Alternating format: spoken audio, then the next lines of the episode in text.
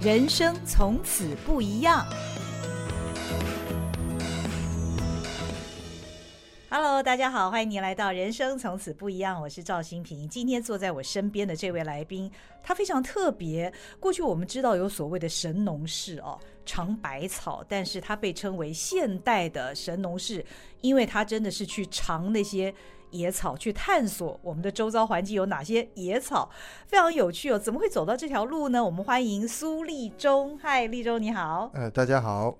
呃，苏立中好像大家都喊你立苏，是是，反过来，因为我刚刚听你讲，是因为上帝也疯狂的那个男主角的名字，对对对，没错，嗯，对，你的工作也蛮疯狂的，因为大家知道吗？立中他过去念的是台大昆虫系哦，昆虫系毕业之后呢，他好像并没有走上这个研究昆虫之路，他先去当了厨师，然后现在在尝各地的百草，对百草做很多的实验。讲讲看你你你这一路走来，先从大学毕业为什么会去当厨师开始好了。呃，我其实应该说是啊，我大学毕业我还是有在台大昆虫研究所，嗯，我是研究跳蚤的题目这样。然后、嗯、因为研究所练完之后，其实就会想说，哎、欸，是不是应该要换个方向？嗯哼，对，我想要试试试看不一样的那种。人生体验吧，因为职业我不知道我要干嘛了。Uh huh. 对跳蚤感觉厌烦了。其实没有，跟我跟跳蚤变好朋友。哦哦哦。对，然后但是就是想要试试看新的道路，所以我就想要说去餐饮业工作看看。这样。这会不会太跳痛了一点？其实我本身也喜欢做菜，oh. 然后我喜欢吃东西，喜欢了解食材哦，所以那个时候原本有个小小的梦想是想要开一间小餐厅，这样有点像是。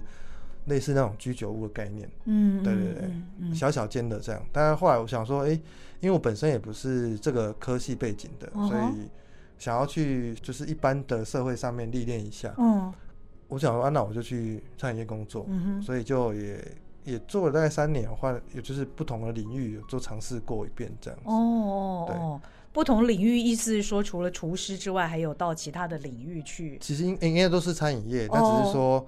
有烘焙坊啊，有农场的餐厅啊有加盟的总公司研发这样子。嗯嗯嗯。但其实也不是那么快到野草这个领域。嗯。其实中间还有经过，呃，后来又觉得应该要先做食农教育。食农教育。食农教育。嗯。对，因为觉得说，好像现在的一般的消费者比较需要多一点对食物的了解，嗯、他吃的东西的了解，这样。所以我们希望可以是。有点像是让跟大家分享食物背后的资讯，所以我想要就就从哎，我最后一个工作辞掉之后，我就到台北，然后我就找就一个前辈叫好时机的空间，然后去去他的空间做一些活动，办课程这样。所以我是先教大家做豆腐开始的哦，对，然后从做豆腐了解整个全世界的黄豆议题，跟我们亚洲吃黄豆的一些文化历史等等这样。嗯哼，对，那。所以一路上，后来又开始转到做田间的生态哦，那也就是刚刚刚刚讲的那个好时机的的老板，他就建议我说，应该要我往生态这一块路，因为昆虫跟生态才是我的专业。对，那他建议我去往这个方向发展，所以我后来才开始投入全台湾的很多农地的生态调查。那因为我做生态调查还是做昆虫，嗯，去了解昆虫的一种田里面昆虫多样性啊，然后跟农民耕种的方式怎么影响昆虫的分布这样。后来发现，其实昆虫你要让昆虫很多样的时候，其实这些野草也需要种类蛮多的。野草的种类丰富，它的环境才会好。嗯，所以后来就开始去认识草。所以我其实一一开始对植物一点兴趣都没有。哦。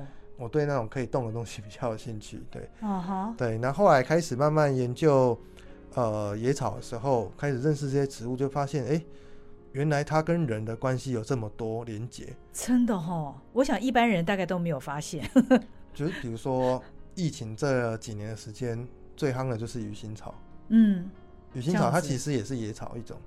那可是因为鱼腥草它其实还有很多呃协助人的。呼吸道保养啊，或是一些民俗用法，嗯，甚至是东南亚把它当成是生菜沙拉，然后放在河粉春卷里面吃，嗯嗯，所以我们可能比较不习惯那个味道，对对对，可是东南亚人会觉得说，哦，那个就是香菜啊，就是他们的生菜，所以他们对于那个味道是很喜欢的。但我们会觉得哇，那个就有点敬谢不明。哦，对，所以其实这些野生植物其实很多都跟在地的文化有很深的连接。哦，所以野草，你的野草的定义是野生植物，它是野生的，它不是栽培出来的。不是栽培，因为我们在讲野草这件事情，比较像是生活在台湾周围的这种各种。不管是草本、藤本或木本植物，嗯哼，我是统称为野草了，嗯哼，就是比较像是讲野生植物的概念这样。所以，我们其实因为用野草这个字啊，就我们会希望是可以广泛的涵盖台湾每个民族的一个使用野草的方式这样。哦。但是这个讲起来，我觉得学问应该非常非常的大，因为我想一般的人像我这样子，其实我们并不知道自己的生活跟野草有什么关系哦。对，其实像不知道大家有没有听过“嘎当蒜头鸡”、“茄东鸡”？哦哦哦，我我听过蒜头鸡了。蒜头鸡，如果真的是有在南部有长大有一。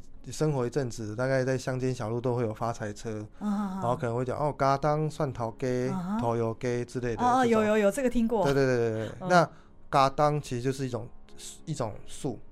哦，茄冬。茄冬树，对。它也是野草嘛？它是野野生植物。我们讲的树本、木本、藤本或者是草本，我们都会算是野生植物的类群这样。嗯嗯。所以嘎当其实也算是一个很民俗的植物。嗯哼。对，它只是说我们哎。可能因为我发现哦，就是要北比较北部、中北部的人就比较不会听过嘎当蒜头 k，嗯，只有我，因为我是高雄人，嗯，所以我们其实小时候对我来说就很很稀松平常的事情，嗯哼。好，然后另外一个例子，可能大家比较熟悉，可能是草仔粿，哦，超阿贵，超阿贵就是客家人吃的那种，哎、欸，客家人对，大部分客家人会做啊，说闽南人会做，其实都已经很多融合了，嗯嗯。那我们说超阿贵会放什么草？艾草、鼠曲草，或者是最基本的。那但是有很多地方人会放鸡屎藤、嗯，鱼腥草、苎麻，哦，这些等等的很多种植物这样。那呃，每个地方的风俗民情也会影响到他用这些草的种类。嗯嗯，对，所以就我觉得蛮有趣的是，因为这个地方的人的文化跟那个地方会长什么植物，会决定他要用什么东西。嗯哼，以及甚至你可以从植物的名字去找到。它跟那个地方的地缘关系，比如说刚讲的鼠曲草，哦，台语叫做什么？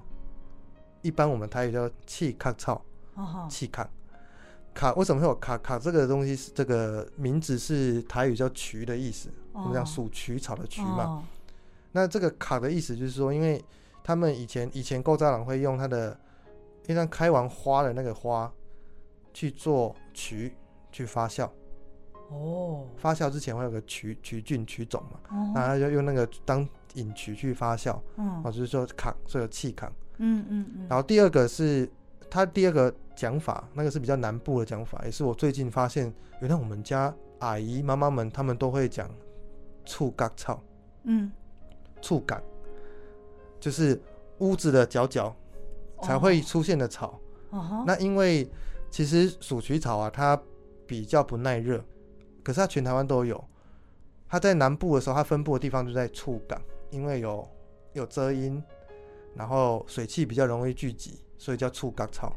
所以发音不同，其实他们是同样的一个东西，同一个植物。哦，对，所以就因为每个地方都会有不一样的讲法、不一样的用法，哦、或者是甚至是他们说厝角，因为就在厝角才会有、哦、啊，因为是南部比较热，嗯的关系，所以我就觉得蛮有趣的这个鼠曲草的概念呢、啊。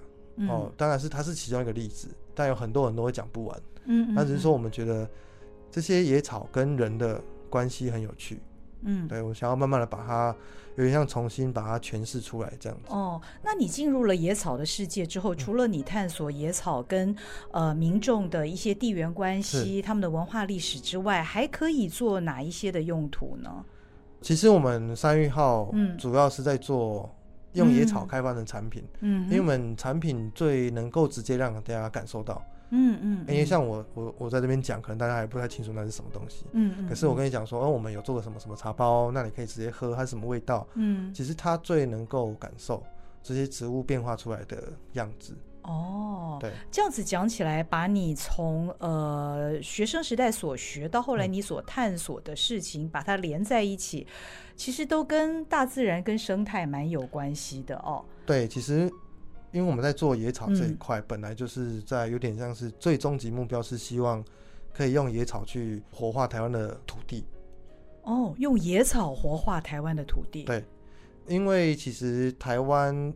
我觉得不止台湾呐，可能全世界都已经面临到极端气候的影响嘛，嗯嗯、那就会有，要不就是很热，嗯、要不然就是大太阳都不下雨，不然就是下大雨这样淹水。嗯，所以我们其实有一个概念是想说，让地表的植物覆盖率越多越好。可是，一般我们想象的可能就是森林，山上就是森林，对，植树啊等等那平地或者是浅山呢？我们人生活的周围，嗯，那农地、田埂或是你用不到的。一些机林地，有没有可能让它是也是覆盖植物？嗯，可是对于实际的操作面来说，农民会觉得那个我要花时间去整理、去除草、欸，哎，哦，我我有点花成本了，我不要那么累啊，哦、对不对？那有没有可能让他这件事情本来是要投入的成本变成可以变换收入？哦哈，对，哦、就是原本他应该。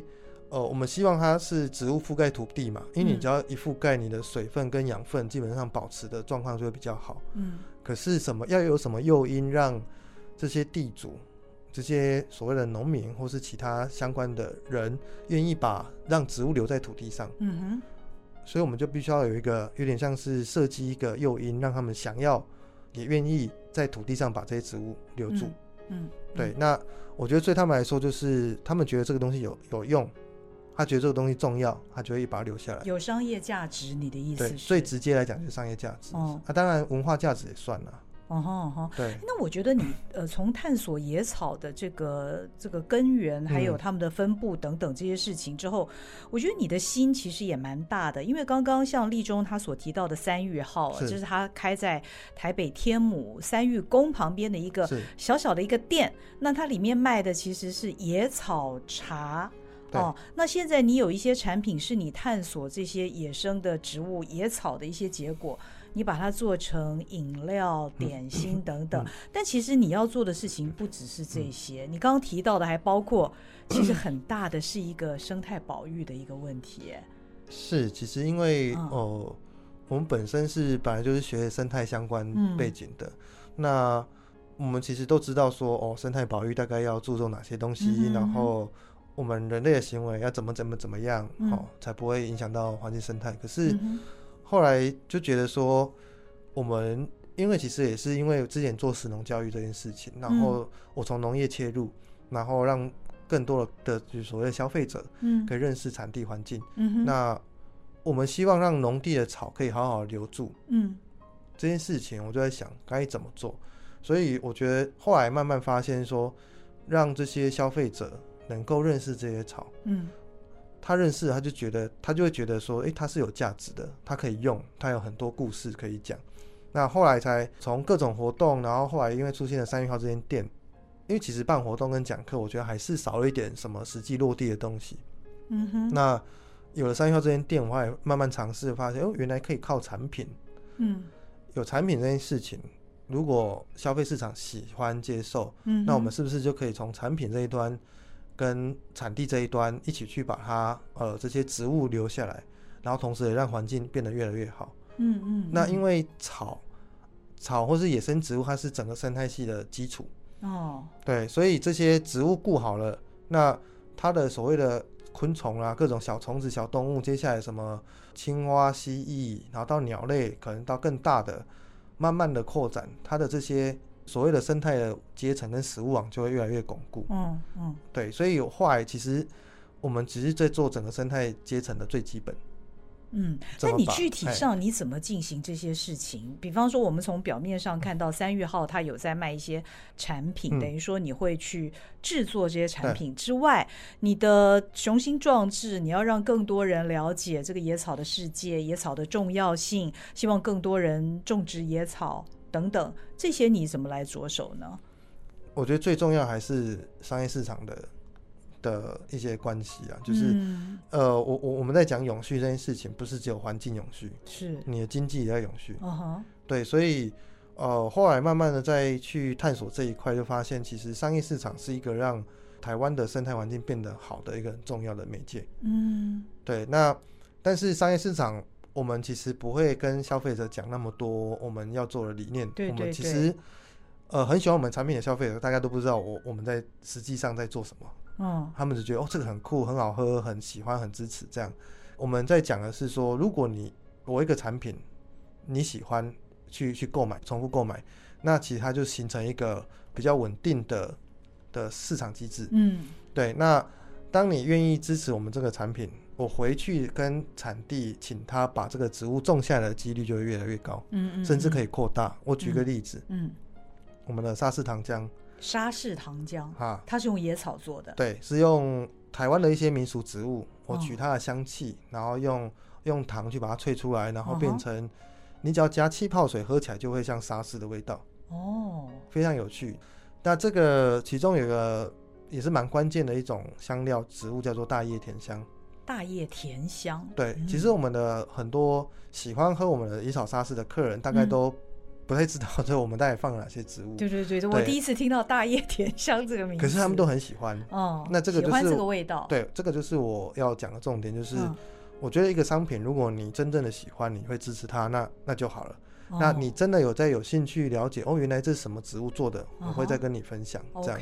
那像大叶甜香这个植物，嗯，它在传统在勾扎时阵，在农药肥料都还没有出现，问所谓化学农药肥料都还没出来之之前。它其实是广泛分布在很多水田旁边的一种香料植物哦，所以勾扎好像是阿祖啊、阿妈那一辈的以前的，他们以前就是可能要卤个什么东西，煮个什么东西，他只要田边采那个植物就可以下去卤当香料用哦。可是因为后来慢慢的工业化时代之后，嗯、呃，很多水都污染了，对，那个植物很喜欢干净的水，所以当你水污染的时候。这个植物点慢慢就消失了。嗯嗯嗯，对，那真的还是差点消失在田里面。那后来因为它是，它同时也是部落里面阿美族部落里面很重要的酒曲植物。它做酒发酵的时候，它需要加一定比例的大叶甜香去发酵。那所以部落他们的传统其实是有一个酿酒这件事情是很重要的事情。嗯嗯。那当你这个植物不见的时候，那部落老人家会觉得说。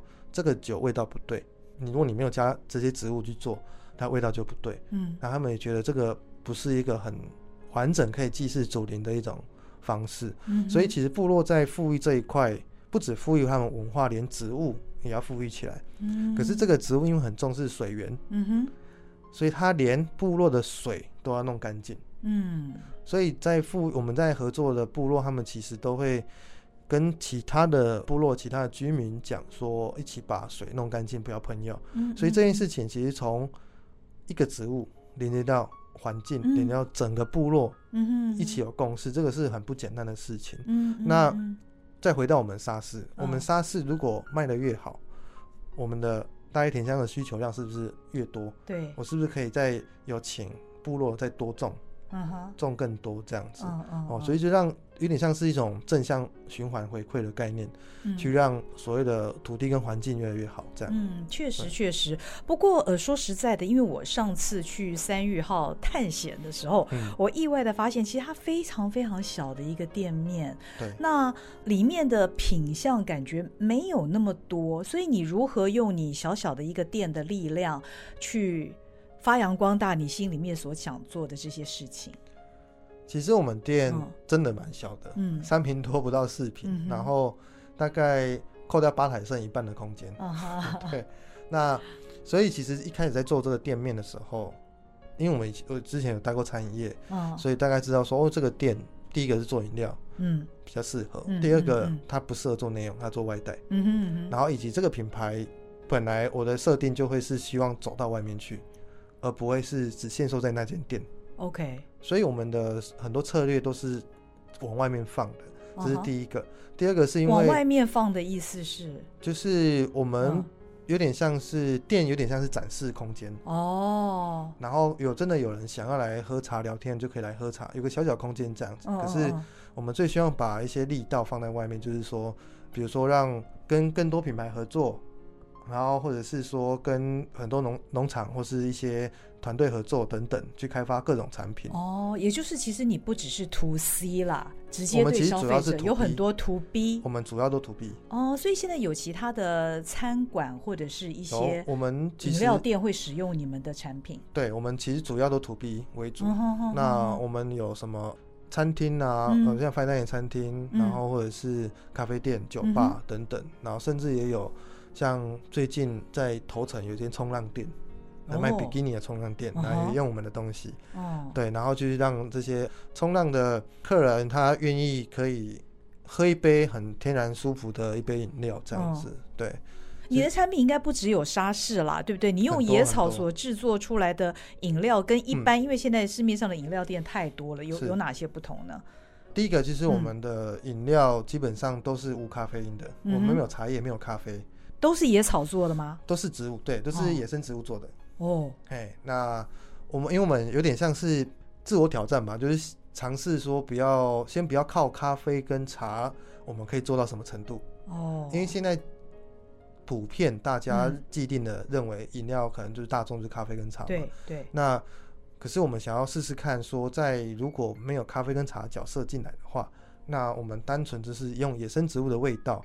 我们可以做出做的什么样，嗯、做出什么样的结果？这样。举几个例子，除了刚刚这个野草沙士之外，还有野草什么？比如说，哦、呃，我们店里面最基本的就是草阿得哈，草阿得就是青草茶，传统青草茶，对，嗯，就是要煮两个小时的，两个多小时的这个传统茶，嗯哼，对，然后再来就是像还有调饮，比如说野草鲜奶茶。野草鲜奶茶，对，它名字叫做茶，但其实它里面是没有茶叶的，茶叶的，它就是一个饮料。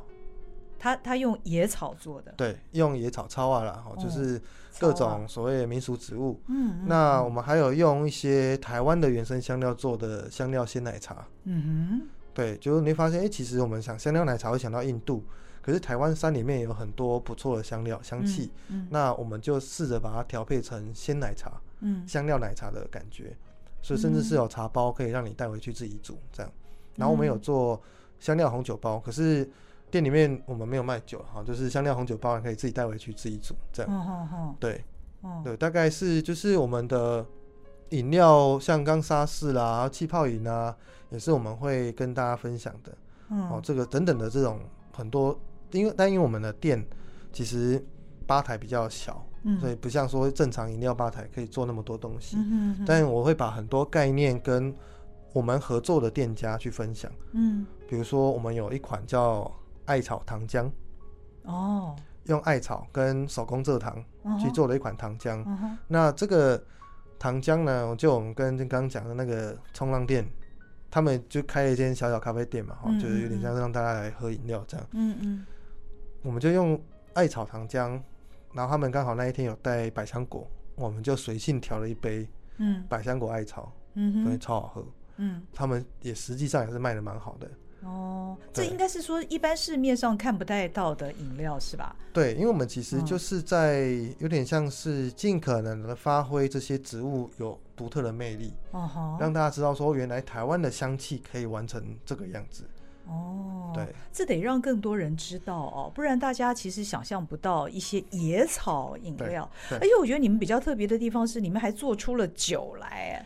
对，就是酒的概念，就是更整个，我觉得在做风味，因为我们其实三月号在做的野草概念比较像是味道的萃取，风味的所谓的重新设计或是转化等等。嗯，那我们讲风味就是嘴巴。的感受跟鼻子的感受合在一起叫风味嘛？嗯，那所以我们对于植物的风味的收敛，我觉得最高层次就是酒，哦，用酒精去萃风味，哦，啊，这个概念。那风味这件事情也包含了饮食记忆，你生活中的记忆。所以做酒这件事情，其实我们想要讲的是，我们想要去收录地方的故事，所以我们我们有个第九计划。地酒，哎，地方故事的酒。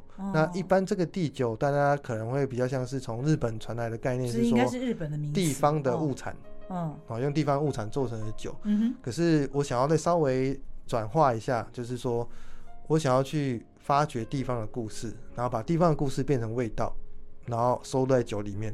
但是你所谓的地方故事是由野草构筑而成的故事吗？呃，对，野草是一部分，然后其他部分可以是物产，或是可以是像我们最近有跟基隆一个团队叫凉拌工作室，嗯，然后他们就一起做一支叫小径，一个基隆的酒，嗯，一支基隆的酒，这样。那走在无人小径的那个小径，路径的径，路径的径。对，那那这支酒其实很明显，你一闻就是一个海味。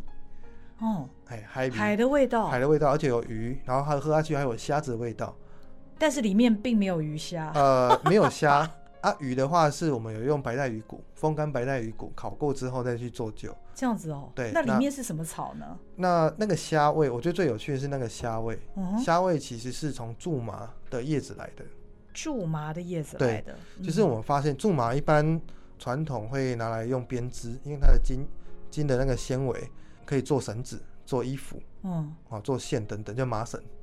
但是叶子其实也可以当野菜。然后后来我们想说，因为呃，基隆那边有一个和平岛，那和平岛上面也其实有原住民，嗯，就是阿美族。因为其实传统他们会采集来当野菜啊，或是做绳子编织这样。那我们想说，哎、欸，能不能试试看苎麻的叶子来萃味道？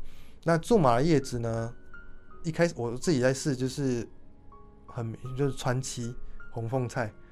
Uh-huh. 因为我在吃的时候，很像川七跟红凤菜的味道。新鲜的时候，我想说，天哪，这个那么菜味的植物到底要怎么处理？这样。Uh-huh. 然后后来我想说，啊，不然不然就像当茶叶的方式去揉揉看好了。嗯。揉，然后让它放着氧化，去看它味道的变化。嗯。其实一过程路上都一直散发出麻油炒川七跟红凤菜的味道。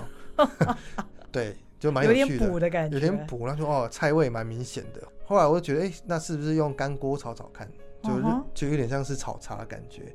那我去炒那个苎麻叶子啊，然后炒的时候，哎、欸，发现它味道出现了虾子蟹膏的味道，很有趣。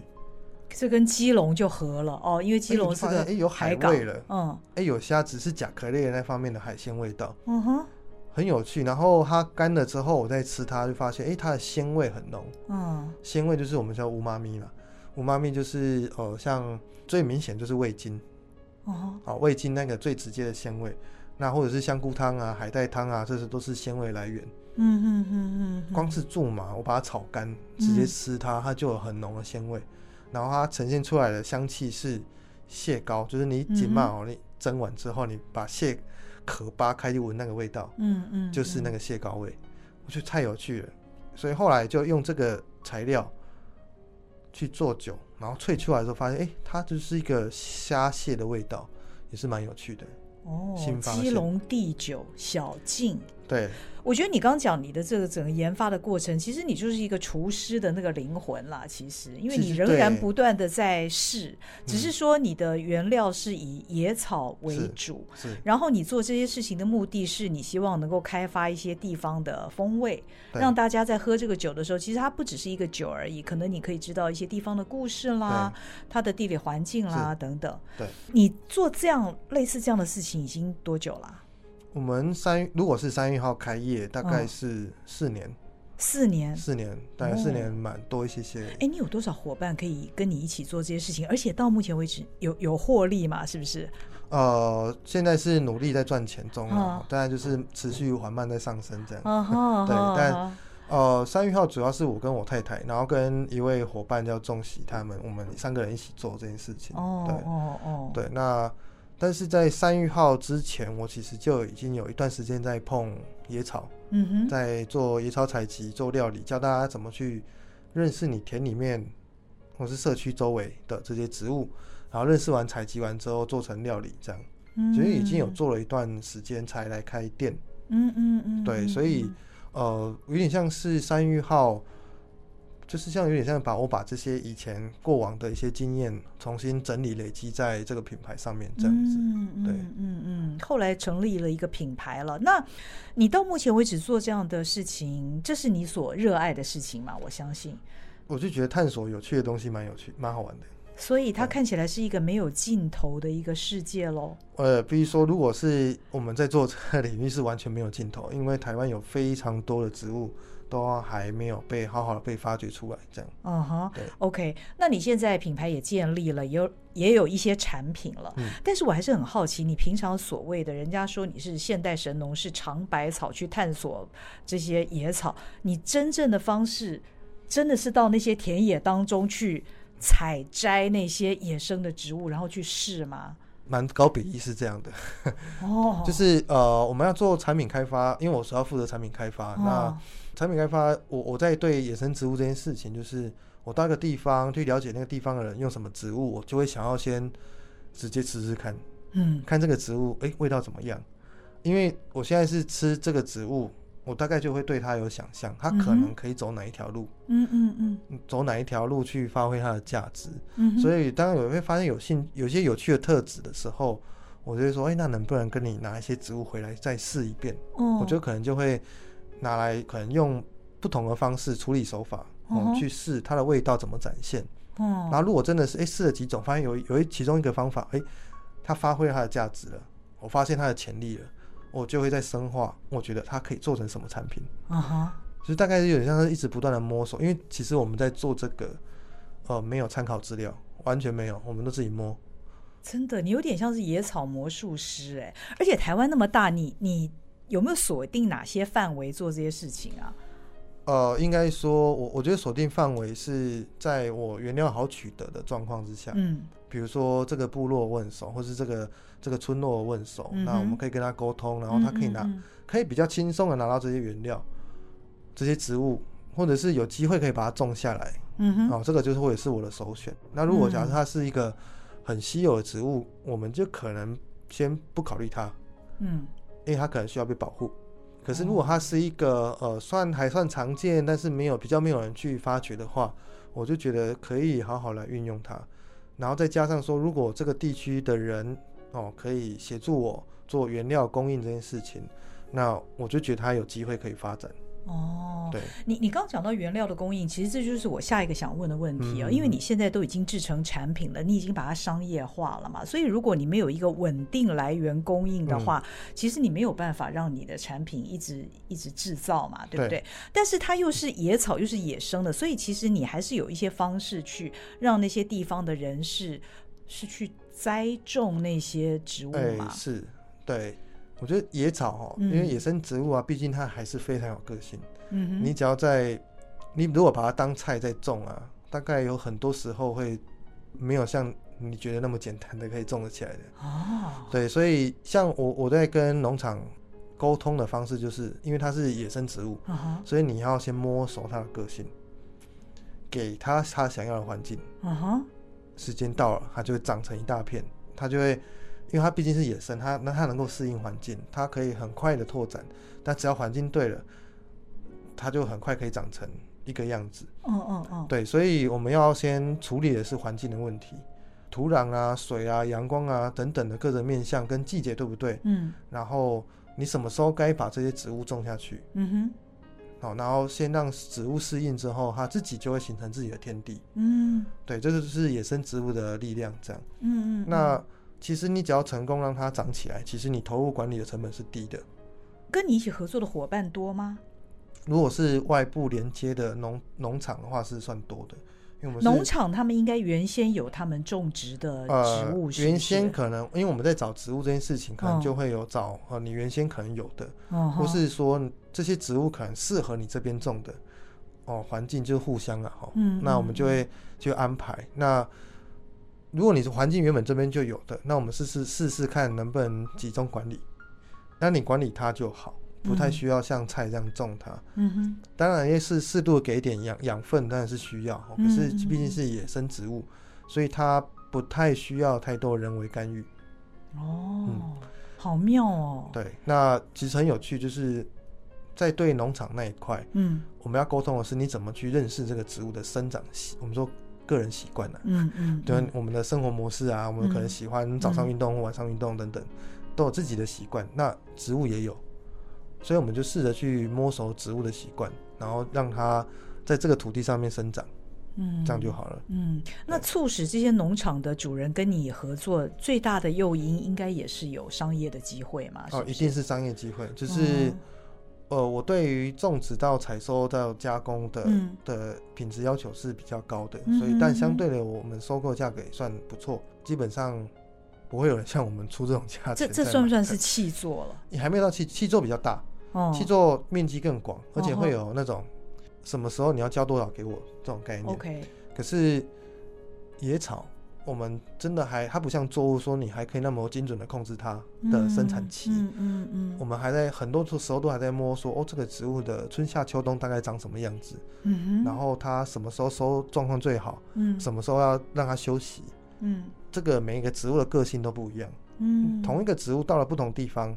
也会不一样，嗯，所以我们其实有好多东西都还在摸索，所以我们就是先小量，呃，小区种植，然后慢慢的扩展，慢慢的扩展，然后我们其实也同时合作很多地方，在所谓的供应原料这一块。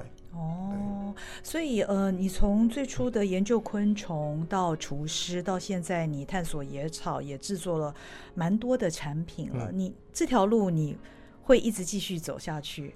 呃，基本上没有意外，应该是继续了哈。因为我觉得总算有找到一条我真正想解决的解决问题的一个方法，嗯，就是所谓透过野草的经济，嗯，野草经济这件事情可以带动生态富裕，嗯，就是又找到一个突破了曙光这样。那我觉得市场也是接受的，而且我们其实也说真的没有花太多力气跟客人介绍，嗯嗯，我带他喜欢，他们就会去去分享这样。嗯，对，我就觉得这是一个哎、欸、还不错的路，那我就可以多花一点心力在持续探索这些还没有被开发的植物。嗯，因为这些植物很可能就是那个地方，它跟可能跟以前老人家有故事有关系，可是它形成那个地方的文化脉络，但因为时代改变，它被遗忘了。嗯哼，我们现在就是想办法把它请下山，对，把这些植物请下山。比如说，台湾有原生的花椒有三种，哦，至少三种。那目前有一种是已经有非常少数的人会种，另外两种都还在山上。可是这些两种在以前老人家都会用的，只是后来就整个，诶，不管是开发啊，或是文化断层等等的，都它都慢慢的退回山上里面去。那我们有没有可能再把这些植物再找回来？嗯，哦，这是一个概念，这样。嗯，所以你做这件事情，你最大的成就感是什么？到目前为止，成就感吗？我觉得就是发现新东西，哎，嗯，哦，原来苎麻可以有黑阿鼻，嗯哼，有虾膏的味道，而且它可以变成未来蔬食的一个新的角色，嗯哼，因为我们讲蔬食很可能常常会缺乏鲜味嘛，嗯，甚至你吃蔬食，如果你稍微有海味，应该会不会很有趣？嗯，是不是一个新的可能性？嗯，其实我对于这种新的。可能性这件事情，但是这新的可能性又是嫁接在传统文化脉络上面的，嗯哼，的这件事情，我是比较有成就感的。就是哎、欸，发现了，然后开发出个新东西，觉得哦，超超酷，然后可能试到了客人或尝试到的人都觉得哎、欸，这个很很不错，嗯哼，那我就觉得这个成功了，嗯，就是那一条线成功了，嗯嗯嗯嗯嗯。而且这个新的东西有有太多可能了，嗯哦，因为有太多你都还没有探索，对，这个世界其实很大，是要玩台湾的东西是玩不完的。那我最终是希望说，可以把台湾的这些很有深度的的内容，以野草为主题，去跟国际去做接轨，去对谈。外国人其实很会运用香料嘛。我运用他们的一些香草植物，嗯哼，那我们台湾有没有自己的香料跟香草植物？嗯嗯嗯嗯嗯，不是只有马高四冲而已，嗯，台湾有很多香气，嗯，那我们能不能有一些好好的发挥跟运用这样？嗯，对，很有趣。其实后来看起来这件事情也有点像是你的命定哎，因为我在呃 Google 苏立中的时候呢，我发现他在天母的这个三玉号啊。其实它的地点就在天母三玉宫的旁边，紧邻着三玉宫，嗯、而三玉宫供奉的就是神农氏，哎，怎么会有这么巧的事情？这其实并不是你们的计划中，对，不是计划中。哦、我觉得后来开店也不是有计划了，对对，而且那家店的那个位置呢，过去是他太太的阿嬷的柑仔店，是，所以。他就运用阿嬷原来的伽玛店的那个店面来做这个生意，结果一看，有隔壁的庙拜的就是 神农氏，是，好有趣哦。我觉得缘分啊，就是我那个时候在做神农教育到一个阶段，我也在想说，有没有可以更更接地气、更落地的一个东西，但我不知道那个东西是什么。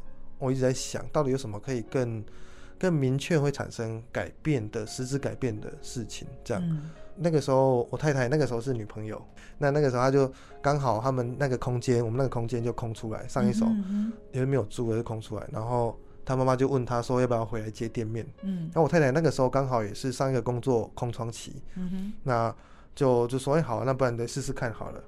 我那我说我们在讨论说到底要做什么。那个店面你想说，哎，空间也不大，然后小小的，我觉得做饮料是最方便的。哦。但饮料有手摇饮啊、咖啡啦，然后其实我都没有想做。那我到底要做什么饮料？要要什么主题呀？哈。嗯。那后来就像刚刚提到的，就是说，哎，旁边就是三育公园很近，真的超近，就是走不到，走路不到一分钟就到了。对。哎，三育宫的主神神农大帝其实就是管所谓的谷物农业，然后或者是草药。长白草，嗯，那我说哦，原来缘分这么近，那我们就做一个野草主题好了。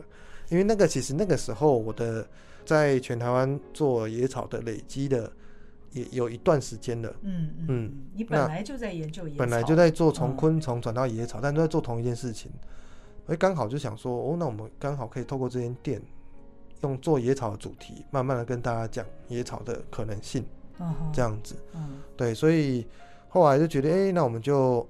开始从原本是我太太他们家的干妈店，他阿妈年轻的时候的干妈店，然后转型成野草野草茶店。嗯，对，你从这个时候这个契机开始做这样子。嗯嗯，嗯。那台湾的野草经济，你应该算是先驱喽。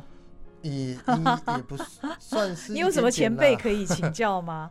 你在做这个事情的时候，我，我的前辈大概如果。我们在做这个领域算是全新的，嗯、我自己摸索。但如果是传统智慧，嗯、我大概都是传统智慧的前辈，像是学青草学的老师，哦、就翁老师在万华社大。我其实在万华社大学青草学，哦，然后跟一个老师学，哦、然后还有去部落跟部落老人家学采集。哦，那是他们传统的传统的智慧。哦、我大概都是承袭传统智慧，嗯、然后去。去各个地方的老人家或是长者去了解他们怎么传统使用这些植物。嗯，我就在想，但是年轻人要怎么用？嗯嗯，现在的生活社会要怎么能够接纳这些？不是接纳，是变成他生活的一部分。嗯，我我我在想这件事情，所以在这个领域，我觉得算是我们自己摸索，也摸了一段时间，才有一点成效，然后才发现有一点力道。我们就慢慢的、慢慢再把它持续推进，这样。嗯，嗯。对，但我觉得我大概我所学习的对象大概都是老人家居多。OK。对。嗯，今天听了苏立忠的故事，觉得非常有意思哦，因为这是另外一片天空。那也希望越来越多人能够了解野草，嗯嗯、了解台湾的一些古老的智慧。对，其实我们就是有点像是你透过现代人。适合现代人生活的方式去把野草放进来，嗯哼，哦，就是可能不会是原本的青草茶，传统那种青草茶放进来，有可能要转化，有可能要拆解，重新组合，那它才会变成一个新的样子。比如说沙士，哎、欸，现代人对于沙士这种气泡饮的感觉，哎、欸，觉得很清爽。可是你看我们沙士里面的原料有大叶甜香哦，月桃跟马告的叶子。嗯，这些都是山里面香料，都是传统的东西啊。嗯嗯、那我们只把它拆解，重新组合，嗯、哼变成一个新的野草饮品。嗯，那其实现代人就会喜欢、嗯、哦。等等，像我是说说做做酒这件事情，对，就蛮有趣的啊。我觉得让现代人生活里面有野草这件事情，我觉得是最重要的事。嗯，谢谢你跟我们分享你的 探索，谢谢谢谢，那也让我们的听众更认识了。另外一块领域哦，原来野草有这么多学问，而且可以变出很多我们想象不到的点心跟饮料。今天非常谢谢立中来到我们的节目当中，也谢谢您的收听，我们下回见，拜拜，谢谢，拜拜。